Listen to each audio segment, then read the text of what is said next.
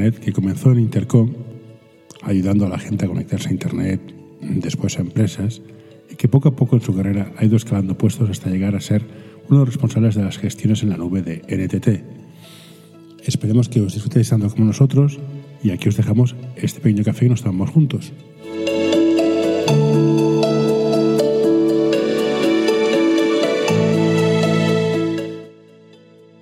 Buenos días, David. ¿Qué tal? David. David, ¿cómo es ahora? Muy bien, muy bien. Eh, llámame como quieras.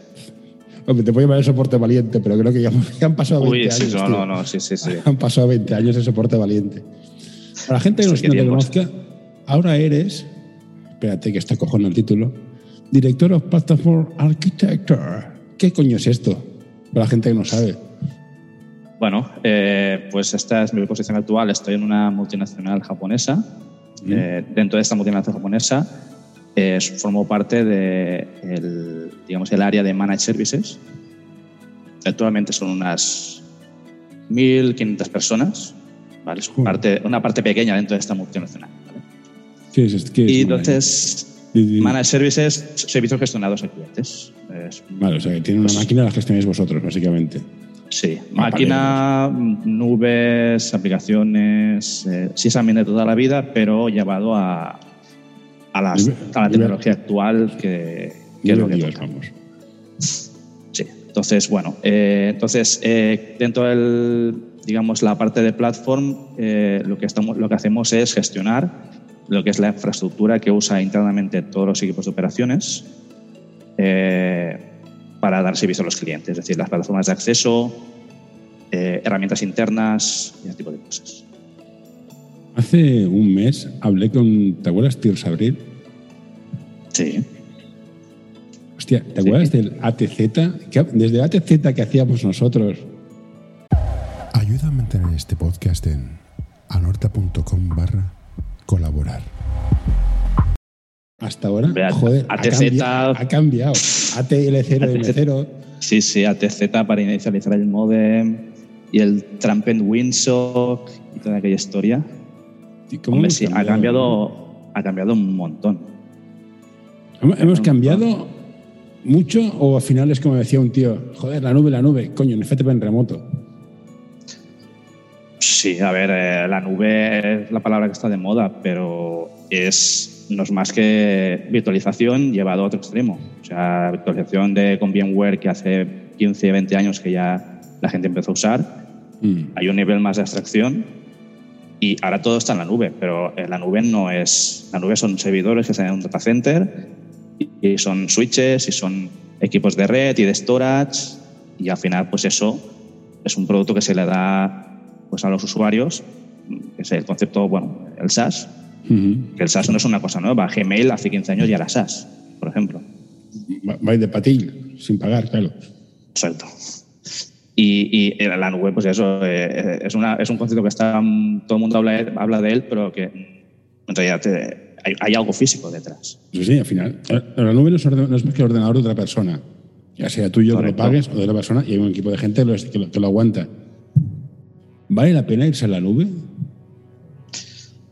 Depende. A mí, a mí me da mucho repelús, ¿no? Hostia, no, Amazon, no sé qué, Azure. Sí, al final cuando petan. No, la ventaja es que cuando estás en la nube, cuando petan caen 300. No, no eras tú que eras un pringao. Este es el argumento. A ver, depende del tipo de aplicación que tengas, depende de qué, qué necesites, ¿no? Eh, depende de la aplicación que, que tengas en tu lado, eh, pues puedes necesitar eh, recursos que no, no tienes tú en tu CPD, ¿vale? Dependiendo de los recursos, puedes tener... CPD es el Centro de Proceso de Datos, que lo sepáis. Toda la gente lo sabe, su sitio donde están los ordenadores. Eh, también depende de tu presupuesto, depende de, eh, de los tus requerimientos. Si tú eres un banco, mm, por, por mi experiencia, pues empresas de banca, de seguros, no suelen ser muy amigas de, de sacar sus aplicaciones y sus datos fuera de sus propios data centers. Mm, Bueno, y se tiene una regulación muy estricta, ¿eh? también a nivel legal, te lo digo. Exacto, exacto. Entonces, eh, ahí al final se habla mucho de cloud, pero en la práctica lo que vemos más es cloud híbrido. Es decir, pues entornos están en una parte en, en premise y una parte que están en cloud.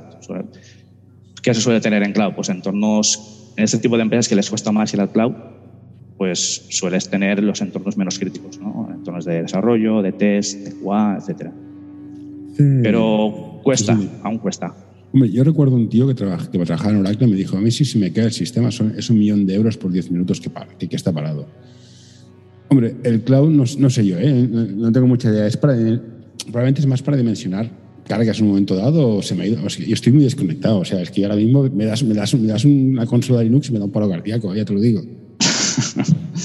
no, a ver, eh, es como todo. O sea, al final tú puedes tener eh, tus máquinas virtuales Windows o Linux que antes tenías en tu CPD con tu VMware, pues ahora tú las puedes tener en, en el cloud que quieras AWS o Azure o Google Cloud. Esto, lo, veo, lo, veo, fácilmente trasladable. Lo que me parece interesante, a mí, y lo único como empresario o como tío de fuera es, si un día tengo un pico, puedo decir, venga, ponme más potencia.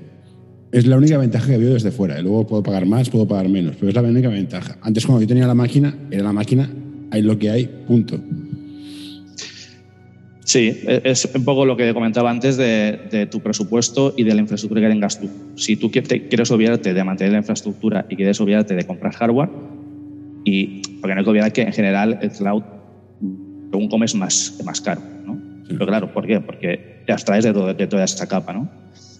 Entonces, eh, pues empresas, por ejemplo, con, plataformas o aplicaciones que tienen mm, pues, unos grandes picos, que son, pueden ser, dependiendo de las horas, pues tienen un tráfico estable, pero que pueden necesitar eh, picos muy grandes. Entonces, para eso existe la, eh, lo que se llama los, los autoscalings, que es lo que decías tú, ¿no? Eh, comenzar a, tú tienes una imagen, tú tienes un proceso y a partir, en base a la carga, esa carga está monitorizada, tú puedes automatizar que el sistema empiece a desplegar nuevas máquinas nuevas aplicaciones para soportar esa carga. Y esto es automático, no hay intervención humana. ¿Y qué, queda de David que estaba en Fidonet, dando soporte, ayudando a la gente, a los matados como yo? ¿Qué queda de ese tipo? ¿Te acuerdas que pues éramos unos flipados del cojón? Me acuerdo quedarnos horas en, en, la empresa jugando a cosas, leyendo tecnología, haciendo... ¿Sigues guardando la misma pasión que cuando estábamos al principio? Yo creo que sí porque en, en, estos perfiles, en ese sector que están evolucionando tan rápido y que si no, si no te adaptas, si no te reciclas, estás muerto, pues tienes que tener una cierta pasión y tienes que estar al día, ¿no? Y entonces eh, tienes que estar aprendiendo constantemente para no perder el tren. Y, y, eso yo creo que siempre lo he tenido bastante, ¿no? Yo cuando era más joven, pues era bastante friki y estaba pues en mi casa me había montado mi PC, mi 486 con mi Linux y mi Samba y me ponía a compilar Apache y hacer tonterías de estas. Ahora pues ya tengo una edad, ¿no? Estas cosas no las hago, pero sí que tanto dentro de, de, mi trabajo como fuera, pues bueno, yo sigo teniendo bastantes ciertos intereses, ¿vale? Y la tecnología es algo que, que siempre me ha gustado. De hecho, yo cuando tenía en el instituto yo ya sabía que quería dedicarme a esto o sea, con 15 años yo sé, vale, mm, voy a estudiar o telecos o voy a estudiar informática y sistemas o algo relacionado, pero, yo, yo, siempre eh, he estado bastante interesado por la tecnología. ¿Ya ha cambiado mucho? Ahora es igual de fácil. al principio era, bueno, pues te montas un Linux y vas trasteando, haces, instalas el Samba, instalas las X, instalas el no sé qué, el shaping, instalas cosas que luego no va nada. Ahora es, tan, es igual de fácil porque ahora ahí se virtualiza todo. Hay cosas que montas, levantas, quitas, pones un box, pones. Es, mucho más fácil hoy que hace 20 años. O sea, sí. Sí. Ahora tienes información, tienes, tienes manuales, tienes. Eh, esto, esto me cabrea para mucho. Todo. Porque hay mucha gente que te instala muchas cosas, pero eso va a ser al next, next, next. Porque Linux ha pasado a ser muy fácil. Antes, me acuerdo montar un sendmail con un, con un filtro de spam era de tíos con pelos en las partes blandas. Ahora es, bueno, das al next, ponme esto, esto, esto y fuera. Sí, es más fácil, pero salimos mejores. Porque no te quiero recordar cuántos servidores ha de haber en el mundo con el password por defecto. Supongo bastantes, bastantes. Eh, el tema, justamente, ahora que lo, que lo comentas, el tema de la seguridad bueno, cada día lo vemos en las noticias. Eh, cada vez hay más ataques de ransomware y hay más eh, vulnerabilidades y más amenazas. Entonces, esto es una, es una de las digamos, de las cosas que cada vez más nos encontramos con, cuando tenemos, empezamos a trabajar con nuevos proyectos, nuevos clientes.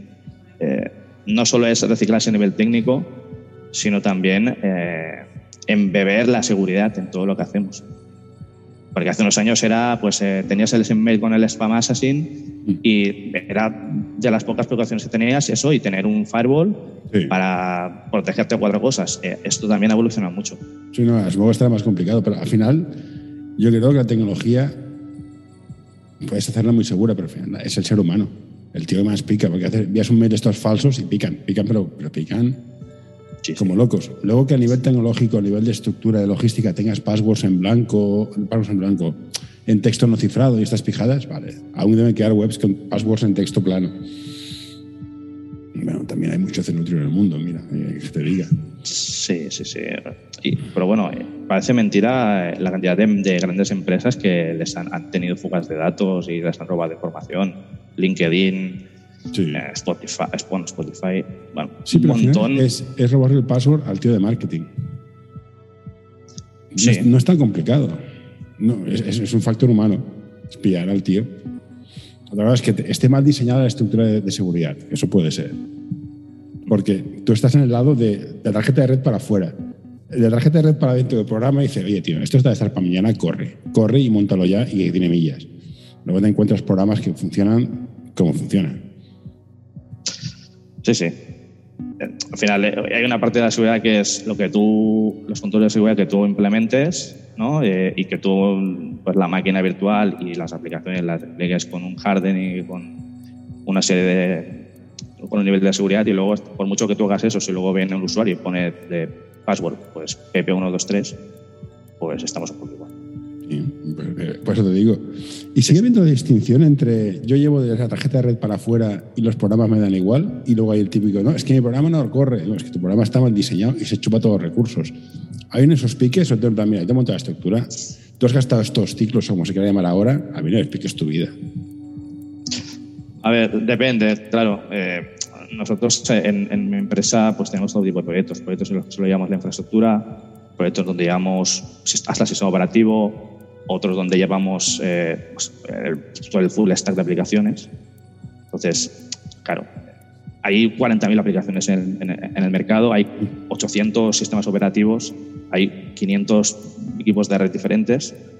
Entonces, obviamente no, no puedes ser un máster un máster en todo, ¿no? Puedes ser un crack en todo. y cada vez menos, creo. No, no, claro. Por eso digo que eh, en esto sí que antes decía que era, era más fácil antes, o sea, era más difícil antes, porque antes eh, había menos usuarios, menos carga, Internet estaba mucho más restringido que ahora, ¿no? Ahora todo Dios. Usa pues, las redes sociales, usa todos los servicios del mundo mundial y el ancho de banda que se usa hoy, en día, pues lo comparas con la hace 20 años que época de PBS. 14,4. Me acuerdo la cifra hasta que me moriré. 14,4. Sí, 28, 28K8. Era, era, eso, era para ricos. Sí, sí y los modelos de 56 ya, entonces. Eso era antes de, cuando aún no existía Google. No. O sea, el otro día creo que fue hace unos días que se cumplió el 23 aniversario de Google. O sea, Google empezó en el 98. ¿Y qué daño he hecho? Por eso también te lo digo, ¿eh? bueno, eh, ¿en qué sentido? El sentido más de la información. Es más tema de información y procesos de información que en otra cosa. Eso sí, la máquina es una. La empresa, tecnológicamente hablando, y, desde un punto de vista financiero, es una máquina de hacer dinero. Eso es innegable, está muy bien hecha, es igual que Facebook. Me puede caer como el culo, pero lo hace muy bien. Claro, pero ahora tú, párate a pensar, si ahora no tuviéramos en el 2021, sin Google y sin. Bueno, no sé, ¿y qué otro buscador usa la gente? Bing, quizá. Bing, sí, eh, que Bing me parece que. Bing, la cuarta búsqueda es Google, o sea que también tienes su WhatsApp. dices? bueno, ahora imagínate que no hay Google, no hay YouTube, no hay Gmail, no hay. y no pasaba nada, ¿eh? Antes no estaba y no pasaba nada. Ya, pero quiero decir que al final tampoco, tampoco teníamos móviles, tampoco teníamos fibra en casa. No voy a ocupar a la tecnología que hace, voy a ocupar a los tíos de marketing que usan la tecnología. Si Google está muy bien. Claro. Otra cosa es cuando empezamos ya en el mundo SEO, SEM, te posiciono, pagas por búsqueda, el algoritmo es privado. Entramos en, temas que no son tecnológicos, tecnológicamente son, una, son una bestia, son unas bestias, te voy a decir, pero a nivel de, de, ética empresarial y de marketing, hostia, tiene más peligro que un mono con dos pistolas. Pero bueno. es que al final es como todo, o sea, al final es, es, es la herramienta, luego el uso que tú le des. Mm. Hay mucha, mucha mala gente por ahí. Pero también el tema de tecnológico. Yo me acuerdo de Internet antes era abierto. Las news, FTP, todo era abierto. Ahora, hostia, los protocolos son cerrados de cojones. O sea, se cierra más, se cierra más, se cierra más. Desde un punto de vista de comunicación, hostia, te hace trabajar para cinco plataformas distintas si estás en marketing. Antes tenías un sistema, bueno, y publicabas. Esto no tiene que ver con la tecnología, tiene que ver con el modelo de negocio que tengas, evidentemente. Si, te, si, vas, si ves de publicidad, si al final no pagas, tú eres el producto y has de, has de monetizarlo. Pero bueno, estas son discusiones mías de que yo me aparté de la tecnología, afortunadamente, para caer en la mierda del marketing que tiene cojones. Pero bueno. ¿Qué dirías a la gente que dice, hostia, este tío empezó ahí, hostia, y está ahí haciendo cosas chulas? ¿Qué, les dirías a la gente que quiere ser técnico, desarrollador, sysops, sysadmin, dev of the hell? Bueno, a, ver, primero de todo te tiene que gustar, ¿no? Es un jodido, vamos. No, pero quiero decir, te tiene que gustar y, te tienes que... yo empecé como, bueno, como, como tú y como mucha gente que empezamos hace 25 años en esto. Haciendo el friki. Pues, sí, haciendo el friki y, y, porque tampoco no había tanta especialización como ahora. Entonces, ahora es, bueno, tienes muchos diferentes perfiles, ¿no? De sysadmin. Ahora tienes gente que está especializada en cloud, gente que está especializada en SAP, gente que está especializada en Oracle. Dani, en, la última vez que hablé con él, hace apaches. Bueno. No, sé qué es lo que hace, pero hace eso. Yo creo que hacía Apache, sí, sí que es complicado, pero ¿cómo, cómo llego a ser? Porque supongo al principio has de picar piedra un poco en todo, no sabes, no. Yo de mañana quiero hacer, hacer un deploy de, de cloud en tecnología, no sé qué leches. Bueno, no lo sabes. ¿Quieres explicar un poco de todo al principio? Bueno, al principio y, y, ahora también, porque a mí una de las cosas que me gusta es ir picando un poco de todo. O sea, yo siempre sí me he considerado bastante 4x4 ¿no? en esto y, he hecho eh, como responsable de la parte de plataforma de, la empresa, pues es una, es una plataforma que está 100% eh, en el cloud, con muchos elementos de seguridad, eh, con diferentes tecnologías y hay que estar un poco al día en todo. y a mí me gusta. Pero ¿cómo empieza el, el, el, Jordi No? Jordi, Jordi, el Jordi sale, sale, sale de, de Boop y dice, me gusta estos ordenadores. ¿Qué, haces? ¿Ponte un Linux y empieza a flipar o bueno, eh, leerte The Image Running Asylum? Bueno, eh, si estás interesado, pues hacer formación, leer mucho, dedicar muchas horas y, no solo en el trabajo, sino en el momento que tú tienes un trabajo, pues muy bien, aprovechar las oportunidades, pero eh, la formación es importante y sobre todo la experiencia. y, yo, y yo, pues al final, yo creo que no me ha ido mal y es porque yo he dedicado muchas horas, más de las que seguramente tenía que haber dedicado, ¿vale? Eh, pero otra gente que ha dedicado menos horas, pues igual no, ha llegado o se ha quedado un poco por el camino. Mm, si una cosa te gusta y, te apasiona, pues... Eh, aquí, te voy a decir que tú eras un pionero. ¿eh? Los que empezamos en Internet, bueno, tú empezaste antes que yo, éramos pioneros, estábamos descubriendo un mundo de decirlo. Eso sí, hacíais, hacíais y hacíamos, hicimos más horas de un tonto, o sea, vivíamos allá. También molaba tener, gustaba. Sí, y molaba tener conexión directa. Estar enchufado directo molaba un montón. Pero había muchas horas. Pero con las horas que metes, ahora mismo esto me dices, buscamos SysOp o sysadmin, cinco años de experiencia, tres idiomas, tres masters y que se sepa arrodillar por 800 euros dices, a ver, majo, ¿cómo te lo diría yo? Y luego la gente se va a Alemania. ¿Cómo lo ves? Bueno, pues por un lado mal, ¿vale? Eh, ahora mismo con el tema del teletrabajo, pues el hecho de estar físicamente aquí ya no es tan importante, ¿vale? es, eh, es, una cosa que, bueno, yo, de hecho, mi primer trabajo fue trabajando en el año 96, si no recuerdo mal. O sea, eh, cuando nadie sabía lo que era eso. Eh, ahora, bueno, pues con el tema de la pandemia, mm, el teletrabajo es más importante que nunca. Yo creo que pues no, nada volverá a ser igual que antes, ¿no? Yo antes de, de la pandemia yo ya, yo ya, trabajaba dos o tres días a la semana desde casa. Pero bueno, eh, la verdad es que, bueno, ponéis el ejemplo de Alemania. No, Alemania, Estados Unidos y Reino Unido, me da sí, igual. Sí. Aquí el respeto al técnico final que te mantiene la plataforma es muy discutible. O sea, las cárnicas corren por su, por su casa. Me parece bien, pero estando en este sector, dices, pues sabes que me si, si sé idiomas, que esta es otra historia que creo que es fundamental en este sector. Saber inglés es obligatorio. Me postulo sí. para Cisco en Boca Ratón, bueno, ahí está IBM, pero es igual. Y trabajo desde aquí. No sé. Sí, de hecho, yo conozco varias gente que está trabajando desde aquí, no, no ahora, sino ya hace años, eh, pues trabajando en, bueno, en empresas de Estados Unidos o en empresas suecas.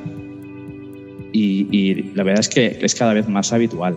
Uh -huh. ¿vale? Yo creo que ahora, con el, el, nuevo, digamos, paradigma del teletrabajo, va a ser más habitual aún.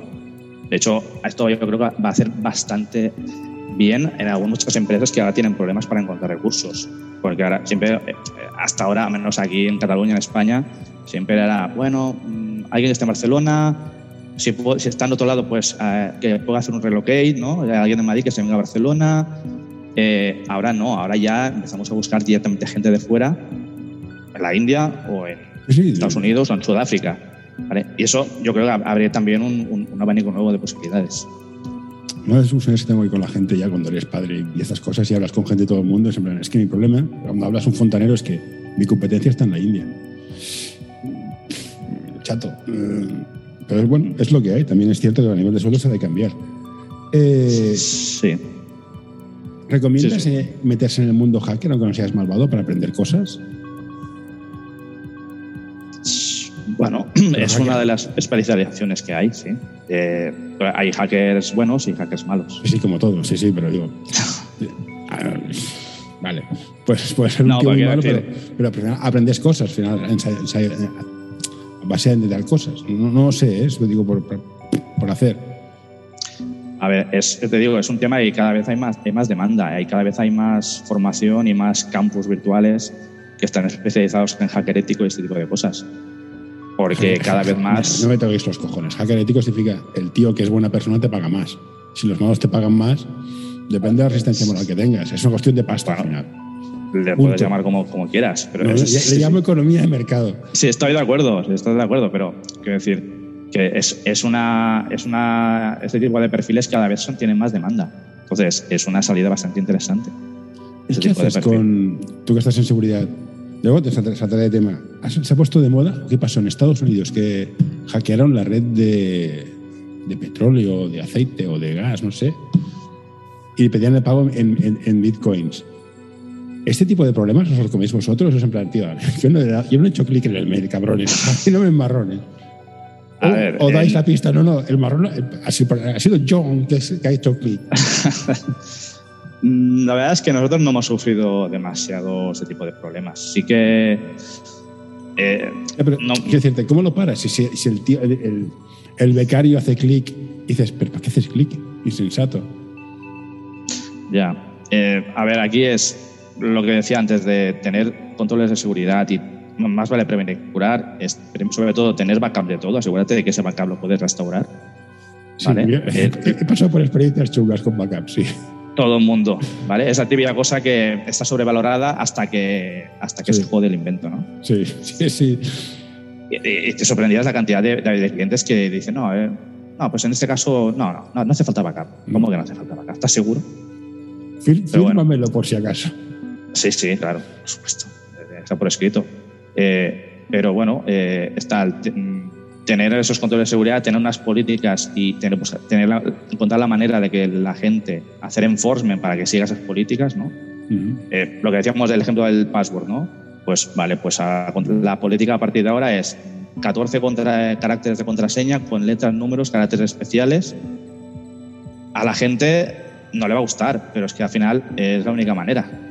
entonces llegamos a un punto que es absurdo, que es operar banca online. La gente mayor no puede. Me he conectado, te envío un SMS que te has de mirar en tu ordenador, que se conecta a la aplicación del ordenador, que pones tu password, que entonces te carga la página web. Ya me sí. voy, voy al cajero y me dejáis tocar los cojones. ¿Hasta qué punto hemos perdido lo haremos? Sí, sí, a ver, hay que buscar un equilibrio. Por eso te digo, pero un password de 14 letras y que no se pueda guardar en ningún sitio, te has de saber. Y necesitas 20 passwords. Existen dos tipos de empresas de marketing y tecnología, las que saben venderse y las que saben hacerlo. Como ves por este anuncio, nosotros somos de las segundas. Visítanos en anorta.com y descubrirás qué podemos hacer por ti para el banco, el wifi, el router, el mail. Ya sabes qué, tío, o sea, de verdad. Para que me viene spam. Era un ejemplo, ¿vale? Los otros sí, caracteres, pero. estoy llevando al extremo absurdo. Sí, sí. Pero sí que es verdad que, por ejemplo, ahora en cada vez más sitios es obligatorio usar eh, eh, pues, multifactor authentication, ¿no? Sí, sí. Eh, de, de, dos, doble factor o triple en los bancos, por ejemplo. Y me toca los cojones que no veas. Ya, que bueno, hay. sí, sí es lo que hay. Es que eh, antes de cuando hablábamos del spam, es que ahora, antes montábamos el spam asesino y montábamos los filtros estos de SendMail y de Postfix. Y, esa era nuestra mayor preocupación. Pero es que ahora lo del spam es, horrible. ¿Vale? Pero es que ahora, por, por, mucho que tú busques soluciones, siempre se van. Según cómo, a la que te descuides, se te van a avanzar y te van a, te van a putear más. Porque siempre eh, van un paso por delante, por delante en algunos temas. Ahí está, pagamos a los hackers malos. Es cuestión de pasta. el spam existe porque es rentable. No, le demos más vueltas. Sí. Ya está. Muy molesto, muy molesto. Pero les pagan. Pues ya está. Es que no tiene más. O sea, si no, no funcionaría. Eh, dejo aquí esto de legal que me interesa. vale. Rodeado de frikis. Un respeto a los frikis, a los ganchitos con Coca-Cola. Ey, soy un fan. Pero, ¿cómo gestionas un equipo de frikis? Tienes un curso de team leader. ¿Cómo los gestionas? Porque uno que tienen los frikis, te podrás reír de ellos en las series de televisión, pero son los que sacan los problemas de lo. O sea, cuando hay problemas, te sacan de ellos. ¿Cómo los gestionas? Bueno, pues depende del nivel de friquismo que haya en el equipo, porque yo me he visto de todo, ¿no? Pero para poder gestionar de manera efectiva un grupo de frikis, tú también tienes que ser un poco friki. Eso, para empezar. Sí, no, no va a ser un idioma complicado. Entonces, eh, no sé si tú te acuerdas, el, había una serie que se llama The, IT Crowd. Un clásico, dos temporadas buenísimas. Vale, muy, muy buena. Eh, pues eh, la chica aquella que les pusieron como manager. Sí, la que eh, wifi para escribir. Sí.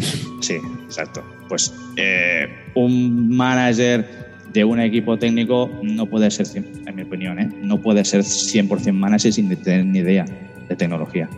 Es complicado es complicado, ¿vale? Porque tienes que, tienes que poder hablar el mismo idioma. Y si no lo hablas, pues es cuando empezamos a ver pues, problemas, proyectos que se pierden y, bueno, eh, problemas de todo tipo. Deadlines que no llegan, Claro. Pero es dejarles trabajar, guiarles mucho, micromanagement, en plan, mira, esto para tal día, estas son las specs, haz lo que quieras, estar detrás de él, mucho feedback positivo, somos Pandi, no me toques los huevos, déjame en paz, o cada uno en su mm. mundo. yo, yo he trabajado con frikis que es en plan, mira, quiero esto para este día, hazlo, ya está. Te decides algo, me lo pides y te lo traigo, pero no te pienso molestar más. Y sabía que ese día estaba hecho. En mi caso. Depende, de, depende un poco del, del, equipo y del tipo de trabajo que se haga en, ese equipo. Pero por lo general, eh, al final el, el, team leader tiene que saber pues, montarse el equipo con gente de confianza. Entonces, si tú tienes a alguien en tu equipo que tienes que estar constantemente encima de él, tienes un problema. Sí, claro. ¿Vale? Entonces, tú sí que es normal, pues en alguien más junior, que tengas que estar, hacer más micromanagement. Pero en una persona que con X años de experiencia, que además en estos entornos se suele trabajar por proyectos, pues al final, oye, mira, esto es lo que tienes que hacer, estos son los requerimientos, los objetivos, los, los constraints y a partir de aquí, pues haces todo esto, ¿vale? Y, yo me desentiendo. y no te pongas negativo, sí. Claro. Entonces, si eh, pues esa persona pues no ha hecho su trabajo como se espera eh, y pues escaquea, entonces aquí pues hay que tomar decisiones. Y el equipo de ventas, ese amigo. ¿Qué, qué tal? Le he vendido esto al cliente. Perdón, ven, ven, ven, ven, ven y siéntate. ¿Para cuándo? Para mañana. Sí, sí, esto. Yo ahora no, ya no lo estoy sufriendo porque yo ya no estoy metido en, prácticamente en proyectos de cliente, pero durante muchos, muchos años sí que lo, lo sufrió en carnes propias. Eh, tenemos, bueno, eh, eh, ¿te acuerdas de Fermín? Sí, sí, Fermín, un, un fucker crack. Pues está en la misma empresa que yo, ¿vale? ¿Está, está con cliente? Está con cliente, está como, bueno, como director del equipo de pre-sales, o estaba, porque bueno, están habiendo varios cambios en nivel organizativo y tal, pero bueno, eh, entonces él también te podía explicar bastantes historias de estas. Pero eh, esto han pasado, pasarán, han pasado 25 años y esto ya pasaba en la época de Intercom. Pasa ahora y en 25 años no, podrá pasar. Siempre. Y en todos los sectores, te puedo asegurar, en todos los sectores. Hay un gap entre operaciones y ventas que no sé nunca cómo hacerlo. Ponemos gente de pre-sales, ponemos gente de post-sales, ponemos gente. Sales Navy, vale, sí, es igual, siempre hay pollos. Entonces, aquí nosotros, bueno, nosotros y otras empresas eh, que se dedican a hacer el tipo de servicios gestionados que, nos, que nosotros hacemos o que hace pues, la competencia y tal, eh, muchas veces suele haber ese gap entre operaciones y, y pre-sales y alguien tiene que llenar ese gap. Entonces, yo durante bastantes años, eh, bueno, pues creamos un equipo que le llamamos el equipo de Technical Architects, que era un poco eh, el intérprete, ¿no? Entre lo que pedía el cliente y lo que pedía pre-sales y un poco, pues, traducirlo para que, o desmenuzarlo, para que esos requerimientos de negocio traducidos a requerimientos técnicos y que el equipo de operaciones pues, pudiera empezar a trabajar. Y esto pues, en proyectos grandes o complejos es necesario y cada vez más. ¿Y quién pesaba más? ¿Operaciones o ventas? Porque al final, al final el director, director, ¿quién tenía más fuerza? A ver, no hay una norma, una regla clara. O sea, depende de. siempre, si es un proyecto grande, imagínate un, cliente súper grande con. La, caixa. No sé, una, vale, por ejemplo. La caixa. Voy a gastarme aquí 5.000 millones. Vale, o, pues, o, o, me lo haces o me voy. La caixa es eh, un ejemplo de cliente estratégico. ¿Vale? Eh, con lo cual, que paga, muy bien. Eh, como más que yo también lo entiendo, porque al final eh, es que al final las empresas viven de, de, de dar servicio, no, no, de, no, de, no de la calidad, ¿no? Pero que hay que buscar, un, a veces no hay el equilibrio que debería haber, ¿no? Entre lo que pide el cliente y lo que no, por ejemplo, un cliente que tiene unos requerimientos que no se ajustan a tu modelo de servicio, pues eso te va a generar un montón de problemas internos, sí, sí. porque los ingenieros van a estar frustrados, van a estar puteados, eh, van a tener que gestionar cosas que no, a las que quizás no están preparados. No, y, parchear tu estructura lógica es una putada. Hacer puentes en la, en la, forma de trabajar es un marrón. Tarde o temprano siempre salta. Entonces, bueno, pues en un proyecto de este estilo, si tú, bueno, si tú el, el 90% de las tecnologías que el cliente tiene y que tienes que tú tomar el control, pues son más o menos estándares y hay un 10% que no, pues, bueno, pues tú puedes hacer el esfuerzo de las otras 10, pues digamos, certificarlas, estandarizarlas, dan un mínimo de servicio, ¿vale? Pero si es al revés, eso, eso no, no va a ir a ningún sitio. Ya, el problema es cuando tienes 5, 10 caixas, y ese 10% se convierte en el, en el 30% de tu... Bueno, pero bueno, es un problema que hay de gestionar el, el equipo directo. Claro. Ver, si, si, tienes 10 caixas, entonces el problema es otro. El problema es que vas a morir de éxito. Sí, bueno, sí, sí. Dais servicio en todo el mundo mundial, alrededor del globo terráqueo que da vueltas alrededor del Sol. Sí. Eh, ¿Crees que se puede parar todo este tema de, de hackeo, secuestros de ordenadores y todas estas cosas?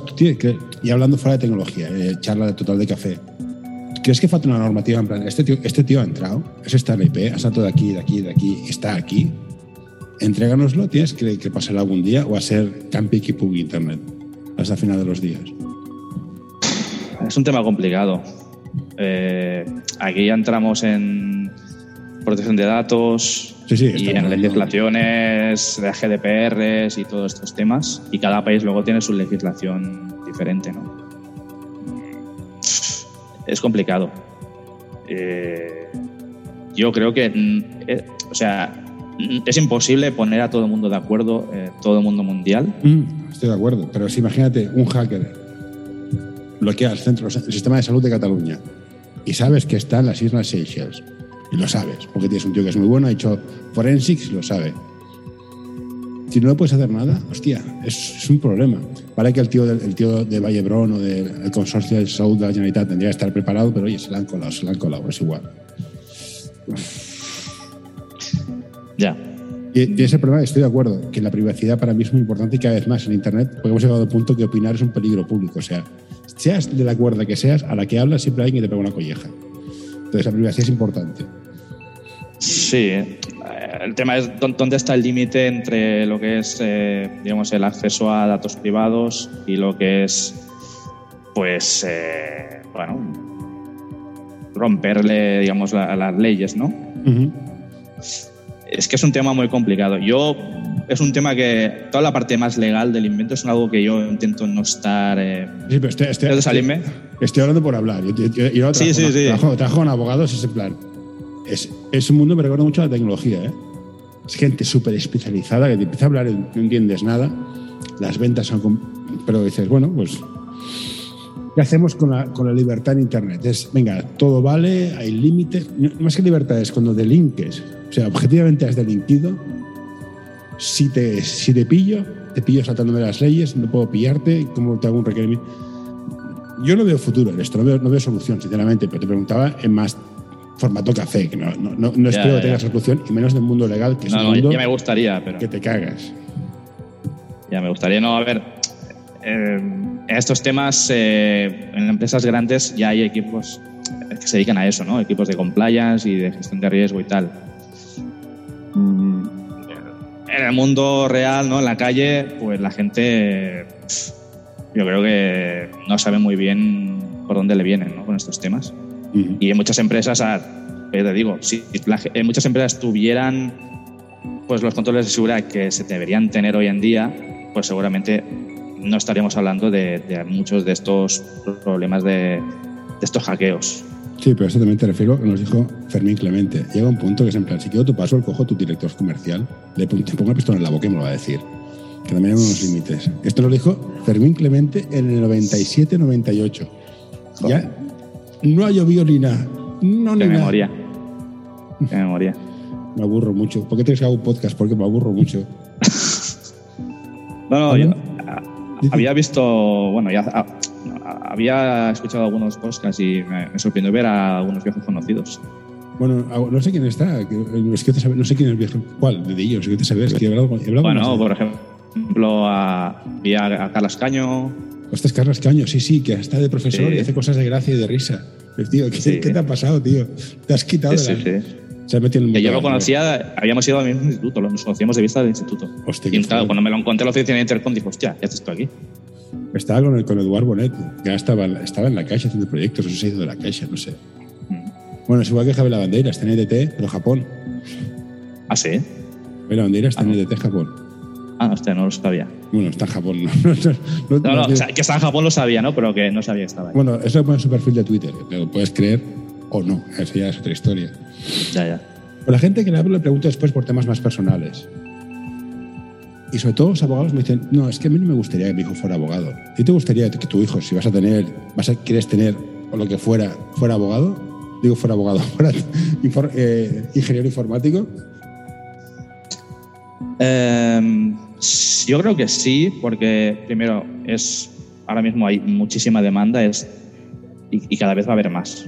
¿vale? Eh, todo el tema de la nube, todo el tema de seguridad. Ahora ya no hablamos solo de DevOps, hablamos de DevSecOps. mm, Programas, programadores, o sea, ahí cada vez hay más demanda, con lo cual, desde ese punto de vista, yo, yo lo recomendaría porque tiene mucha salida y, nunca, nunca va a faltar demanda de esto. Pero luego hay que saber elegir un poco, primero, algo que te guste, ¿vale? Una especialización que te guste. Yo, por ejemplo, a mí programar nunca me ha gustado.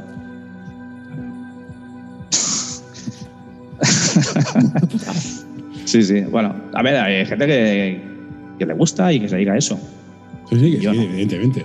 Yo puedo entender a la gente que programa en C. Oye, ch, te respeto, tío. Habéis montado, habéis montado Unix con dos cojones. Ahora, viene en plan, no, orientado a objetos y estas. Mira, es que. No. Seamos serios. No, y hoy en día hay un montón de lenguajes. O sea, ahora mismo muchas cosas se hacen en Python. Sí, se Perl, sí, está muy de moda. Hay muchos frameworks que ya Sí. están predefinidos. Pero al final, ¿sabes a quién contratan? A que programan COBOL. Hostia, COBOL, pero no existe. Hay muchas empresas financieras que valen COBOL. Ojo con eso. No, no, claro, tienes la opción de en plan, o fichas a un tío que sabe COBOL, o te gastas una pasta haciendo una reingeniería de datos para migrarlo todo a. Python. Me parece muy bien. Dices, no, ¿sabes qué? Busca un tío que sepa COBOL que le salga más barato. Pero COBOL ya no se enseña en las universidades hoy en día. Bueno, Pero- vale, muy bien. Y hasta hace 15 años había OS2 en los cajeros automáticos de la, de la caixa. Es verdad. Bueno, ¿a- ¿Alguien había que sabía OS2? Ya. A ver. o sea, es lo que dijo Dios, ¿sabes? Es el chiste de informáticos de toda la vida. ¿Por qué Dios creó el mundo en siete días? Porque tenía una base de usuarios. Ya está. O sea, si has de migrar, pff, es la muerte, tío. A ver, pero, eh, o sea, ese es, es un tema interesante. Esto es el- el- el- el- la deuda técnica que aún hay en, muchos, en muchas empresas. Mm. Pero lo que no. A ver, si dentro de 20 años estas empresas siguen usando COBOL, eh, pues igual tienen que hacer un pensamiento. Este beneficio. Hostia, hay gente que me lo puede hacer, sí, no migró. O sea, el miedo tecnológico que hay en la sociedad eh, es brutal. Yo trabajo en sector legal. Decirles, antes de la pandemia, oye, montar sistemas de videoconferencia, trabajar desde casa, trabajar en remoto, tenéis. ¿Pero qué dices? Estás loco, eso es imposible. no- nunca podríamos trabajar así. Mm, Toma dos, con dos tazas. Sí, sí. Ya Te lo has comido. se- se- se están- no les va mal ¿eh? con la pandemia. Ya. Rick Sick Stantibus. Pedazo de cláusula legal. Sí. No, a ver, sobre lo que. Sobre, un poco siguiendo con la pregunta, ¿no? Eh, eh, tiene mucha salida, pero también tampoco hay que. Bueno, en mi caso, yo no, no me gustaría que mi hijo estuviera en una cárnica, por ejemplo. Ya, claro. Ni, ni a ti, ni a, ni a ni a nadie, claro. Exacto, Por eso, en general, yo creo que, que sí, que a mí no me importaría. Si a él le gusta o a ella le gusta, adelante. Sí, sí, pues faltaría más. Y te, no todo por ser un startupero. Yo que sé, yo, yo soy tecnológicamente una startup, pero hay que levantar 200 millones. Y dices, mira, ¿sabes qué? Yo soy un tío muy normal, tengo mi casa, tengo mi pareja, tengo mi bicicleta, hago mis cositas, no me toque los cojones. Hace años se me había pasado por la cabeza hacer algo, ¿eh? con algún. Pero fue nada, una conversación de, de- de cer- de cerveza. Qué malas las Al cervezas. final no quedó en nada. Sí, las cervezas dan, son, lo, son lo mejor. Pero. No, no. La verdad es que es demasiado lío. O sea, tienes que saber, tienes que tener un, saber un montón de cosas, de facetas eh, financieras, eh, de marketing, legal, que a mí, a mí me da mucho. Hay mucho palo. Yo me, yo me- tengo que montar una empresa porque soy muy, soy muy viejo y no me contrataban. Entonces monté una empresa con, con un compañero y joder, aprendes un huevo, pero hostia, puta, hay cantidad de cosas que has de aprender que dices, y es que esto no me interesa una mierda, pero has de saberlo, tío. Es, es muy duro. Y como le pregunté a Piers, vale, sí, eres un geek, eres un freak, me parece muy bien. ¿Cómo te quitas el estrés? Pues, bueno, de varias maneras. Mm, Tengo, bueno, a ver, tengo algunos hobbies que son más bien normalitos. Normalitos. La música. La audiencia. ¿Te sigue gustando eh, el heavy metal? ¿Aquel cómo se llamaba? ¿Iron Maiden o cómo se llamaba este? Sí, claro, sí, sí. Eso- Me parece muy bien que seas consistente. Yo soy fiel, sí, sí. Eh, todo lo que sea rock, metal. De hecho, desde hace unos años me dio por cantar. Claro, que Y bueno. Bueno, bien. Sí, sí, no. Y de hecho, no sé si te suena una cosa que se llamaba anti-karaoke. Sí. Pues yo fui bastante, bastante asiduo a a eso, que se hacía en la sala Polo en Barcelona. Y ahí pues me podíamos ir a cantar ahí delante de tantas personas. Incluso alguna vez había llegado a cantar delante de mil personas. Hostia, Y puta, eso es una un experiencia, una experiencia guay. Ha de molar, ¿eh? Sí. Y luego, bueno, pues en el trabajo también, hace un par de años montamos un grupillo, que hacíamos versiones y hemos tocado en un par de No decenas jodas, de empresas. Tienes, tienes una banda de rock and roll. Sí, bueno, ten- Tenía, porque ahora con la pandemia ya se ha ido al traste eso. Pero sí, sí.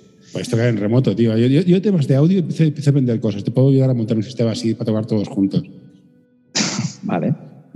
No, estoy, estoy vacilando, no tengo ni puta idea. Estoy empezando a hacer el capullo con esto. Y bueno, ¿qué más? Eh, ¿Pero que, toque- tocas? ¿Solo, solo cantas? No, yo solo canto. Ah, sí, tú vas de estrella. No, no, me parece bien. Bueno, no, estrella no. O sea, es un trabajo en equipo. a ver. No, a ver, bueno. Que no, que está bien, que está bien. Te estoy tocando un poco las narices. Me parece bien. ¿Y qué más haces aparte de cantar? ¿Cantas en la ducha entonces para practicar? eh, sí, en la ducha, eh, por casa. Ahora mismo, pues no, no puedo hacer otra cosa. No, sí. bueno, A- aparte de eso, bueno, eh, hace unos cinco meses así he empezado a correr. tú también. Y me va muy tío. bien. Tú también, Sí, Brutus, tío. Hostia, Sí, sí, sí. ¿Tienes algo fosforito? No, Bueno, no, a no, menos- a tengo menos- cosas normales del Decathlon. Vale, bueno, eso te salva, hostia, correr, tío. Sí, la verdad es que no, yo estoy sorprendido, ¿eh? porque yo nunca había sido muy deportista y había tenido mis kilos o mis toneladas de más. Y ahora, pues bueno, he perdido desde la, hace un año que he perdido bastantes kilos y, y me va bastante bien porque voy por la mañana. Entonces, como que me carga un poco de, ¿Pero de dónde- vives, energía y en, tal. ¿Vives en Barcelona? No, Ah. en Berga. Vale, es, es- es otra historia. Vale, ahí Sí, puedes, puedes respirar, vale, es una, es una ventaja evolutiva. Ando cinco minutos y ya estoy en el, en el bus. Vale, vale. O sea, Eso Barcelona, cinco minutos y, y te comes un tubo de escape. Vale, vale. Sí. No, está bien. Yo, yo, yo, yo estoy a favor de hacer deporte cada vez más.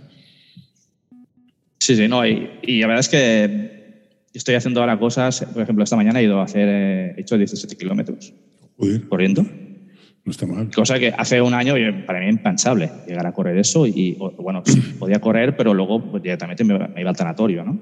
Sí, eso, eso Y-. Y no, no, o sea, me estoy un poco cansado y tal, pero, Pero- estoy bien. Y te, y te aviso, tú eres un tío inteligente, o sea, de hecho, la, la- la prueba es tu evolución profesional.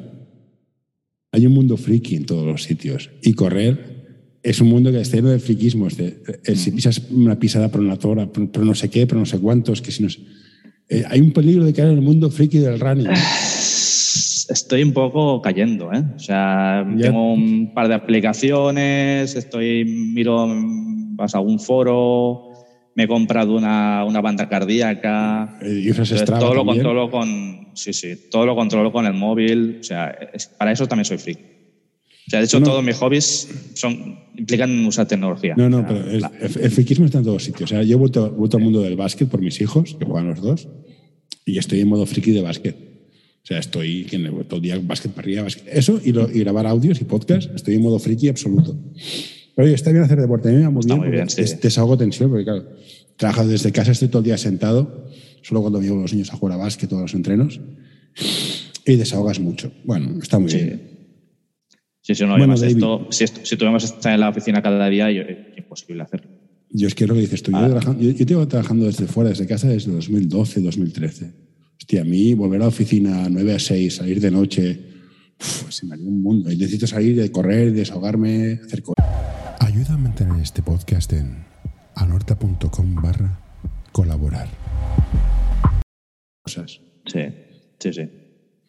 Bueno, pues David, ahora te voy a, decir, voy a hacer la despedida del podcast, pero no te voy a colgar, porque te voy a, te voy a- te voy a contar cuatro cosas tontas. Eh, Gracias por, por estar aquí. Ha, ha sido bueno. No hemos hablado de los usuarios, esa, esa gente entrañable que teníamos una base de datos de usuarios, porque no Sí, queda bien hablar, violar la privacidad, pero mi ordenador imprime, giro a la impresora para que la vea y no la ve. Mundo de felicidad. Pero me, me ha encantado verte, estás igual. O sea, no sé si es bueno o es malo, pero te veo igual. Bueno, es bueno, ¿no? Sí. Y oye, eh, encantado de hablar contigo. Venga, David, Igualmente. nos vemos. Hasta ahora. Venga.